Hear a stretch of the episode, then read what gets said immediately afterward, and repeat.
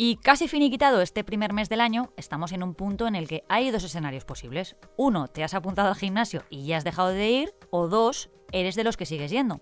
Pues para cualquiera de las dos opciones te traigo hoy una noticia muy reconfortante, porque para eso tenemos este podcast, recuérdalo, para darte buenas noticias y hacerte más llevadero esto tan complejo que llamamos vivir. Venga, ahora te lo cuento. Soy Marta Hortelano y cada día, de lunes a viernes, quiero darte buenas noticias. Así que si necesitas un día sin sobresaltos, este es tu lugar seguro. Los buenos días, un podcast diario para ponerte de buen humor. Hacer deporte es siempre uno de los propósitos más incluidos en todas las listas de cosas que queremos empezar en enero o en septiembre. Siempre coincide con la vuelta de vacaciones, sean de verano o de invierno, pero la tasa de abandono siempre tiene que pelear con la constancia para poder seguir manteniendo el ejercicio entre nuestras actividades diarias. Por suerte, hoy en día hay mil alternativas al gimnasio físico de toda la vida. Hay clases en grupo de un montón de disciplinas, entrenamientos por parejas o individuales, al aire libre o en interior. Y por suerte, ya para todos los bolsillos, que en esta época encima hay ofertas. Pero si la pereza te supera, hay decenas de aplicaciones para hacer deporte en casa que encima pueden suponerte apenas una pequeña inversión en material. Pero ojo, te traigo una ayuda extra. Y es que he descubierto una especie de Wikipedia del deporte que te enseña músculo por músculo qué ejercicios te permiten ejercitar o fortalecer esa parte de tu cuerpo e incluso añadir si tienes algún utensilio o material para realizarlo. Apunta. Se llama Muscle Wiki, se escribe muscle, que es músculo en inglés.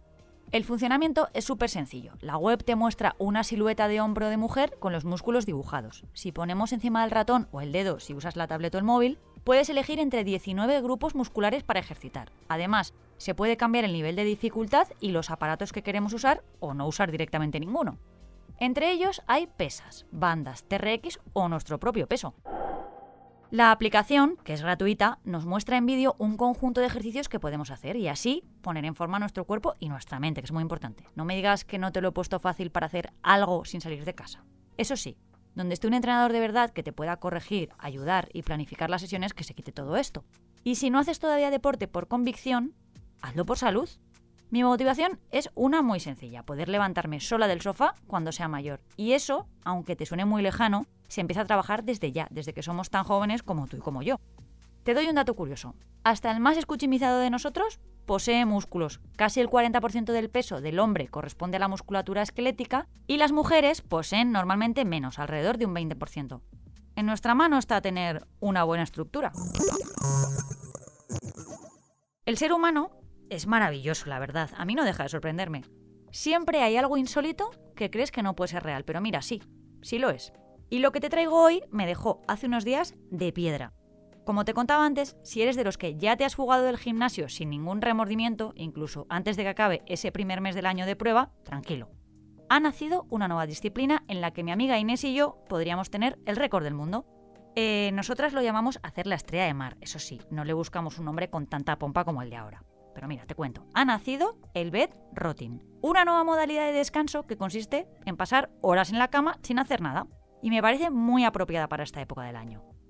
Mira, voy a convencerte.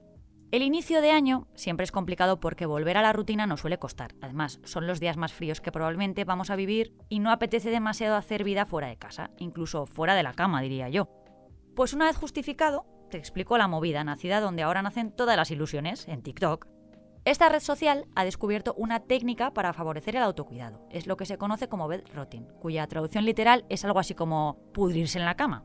A ver, no te asustes que está súper mal traducido. Yo diría vegetar, repandingarse, estar en horizontal.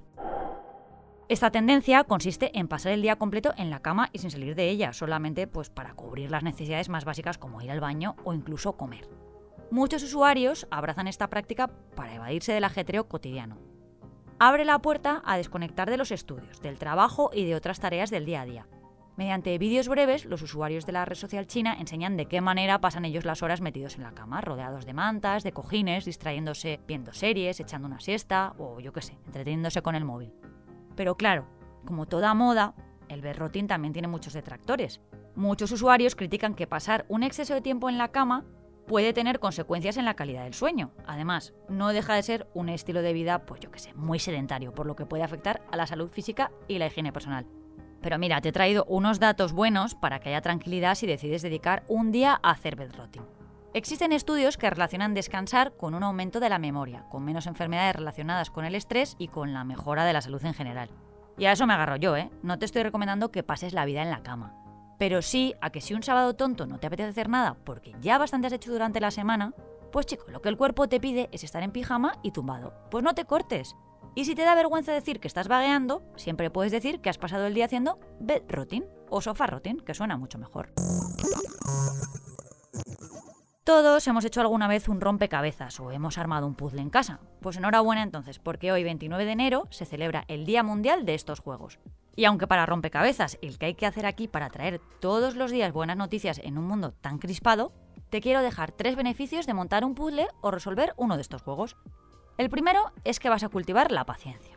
También que aumentas la autoestima gracias a la superación del reto. Y el último, pues que nos permiten desconectar de las preocupaciones. Así que bueno, ya está bien por hoy, ¿no? Mañana, más.